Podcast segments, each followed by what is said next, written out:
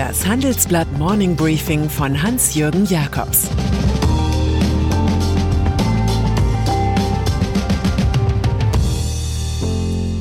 Guten Morgen allerseits. Heute ist Donnerstag, der 14. Mai. Und das sind unsere Themen. Parallelwelten mit Angela Merkel. Kommunen rufen nach Rettungsschirm und die Wischmob-Affäre. Im Folgenden hören Sie eine kurze werbliche Einspielung. Danach geht es mit dem Morning Briefing weiter. Dieser Podcast wird präsentiert von Ford. Die neuen Finanzierungsangebote von Ford bieten Privat- und Gewerbekunden die Möglichkeit, sorgenfrei durchzustarten. Wer ein Fahrzeug kauft, zahlt seine Raten später. Das Angebot gilt für alle verfügbaren Neuwagen, außer Ford Mustang, bei teilnehmenden Ford-Partnern. Mehr unter Ford.de Manchmal werden die Parallelwelten Deutschlands sehr sichtbar. Gestern war so ein Tag. Fallbeispiel Angela Merkel. Sie gab sich in der Fragestunde dem Kanzlerin-Grillen recht souverän. Sie war wieder die Regierungschefin, die im Ausland bewundert wird, für den resoluten Kampf gegen Covid-19 und für die niedrigen Fallzahlen. Eine Physikerin, die mit der Vernunft der Vorsorge um Gefolgschaft bittet. Lassen Sie uns mutig und wachsam sein, sagte sie. Die 60 Minutes Merkel Show verfolgte unser Politikchef Thomas Siegmund und resümiert, eine fünfte Amtszeit von Angela Merkel rückt näher. Ein alter Widersacher wie Horst Seehofer schmeichelt ihr genauso wie die SPD-Häuptlinge Olaf Scholz und Hubertus Heil. In dieser Welt steht sie davor, Helmut Kohl als Langzeitkanzler zu überholen. Er war 16 Jahre im Amt. Es gibt aber auch eine ganz andere Welt, denn für all jene, die Merkels Flüchtlingspolitik zu lax und ihre Virenpolitik zu strikt fanden, ist sie das Symbol des Scheiterns der Republik. Diese Anti-Merkel-Apo hat nun ihren neuen Kronzeugen, Stefan Kohn, ab sofort freigestellter Leiter eines Projekts zur kritischen Infrastruktur Deutschlands. Der SPD-Mann, der 2018 Parteichef werden wollte, hat in einem Schreiben auf Behördenbriefpapier, welches das Ministerium und erst recht die Kanzlerin nicht wollen, mit den Maßnahmen gegen die Pandemie abgerechnet.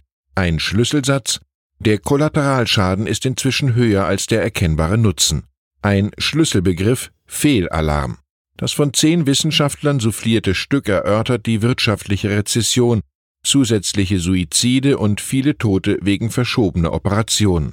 Oberregierungsrat Kohn kann sich freuen, dass das Innenministerium nicht mit Argumenten antwortete, sondern es per Behörden-Newspeak als kritische Privatmeinung abtat. Den deutschen Kommunen geht die Luft aus, Einnahmen brechen in der Corona-Krise weg, höhere Ausgaben sind fällig. Das macht einen Finanzbedarf von mindestens 20 Milliarden Euro. Nun fordern Städte und Gemeinden einen Rettungsschirm von Bund und Ländern. Man rechne mit der schwersten finanziellen Belastung in der Nachkriegszeit, sagt uns Helmut Dedi vom Deutschen Städtetag. Eine Zusage über Hilfen in zweistelliger Milliardenhöhe wäre sicher notwendig, und zwar noch vor dem Sommer.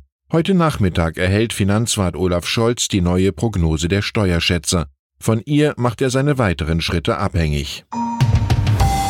Gerade schien es so, als habe sich der Reisekonzern TUI aus der Bredouille befreit denn die staatliche Förderbank hatte einen XXL-Kredit über 1,8 Milliarden Euro zugesagt. Wer aber dachte, das stabilisiere die Jobs im Unternehmen, sieht sich nun getäuscht. CEO Fritz Jussen streicht weltweit 8000 von knapp 71.500 Stellen. Viele der 411 eigenen Hotels sollen verkauft und dann zurückgemietet werden. Der Umsatz läge derzeit fast bei Null, klagt Jussen. Das Geld verbrennt im Rekordtempo. Unser Redakteur Christoph Schlautmann merkt an, dass sich über die üppige Staatshilfe die Großaktionäre wie der Oligarch Alexei Mordaschow oder Ägyptens Milliardär Hamed El-Kiati freuen können, nicht aber der Steuerzahler. Mit den fast zwei Milliarden hätte man auch die fast 10.000 deutschen Reisebüros oder Hotels über Wasser halten können. Zahlreiche Weltstars zählt die New Yorker Anwaltskanzlei Grubman Shire Mysalas Sachs zu ihrer Klientel. Da sind zum Beispiel Madonna, Sting, Lady Gaga, Bruce Springsteen und andere Entertainment-Stars.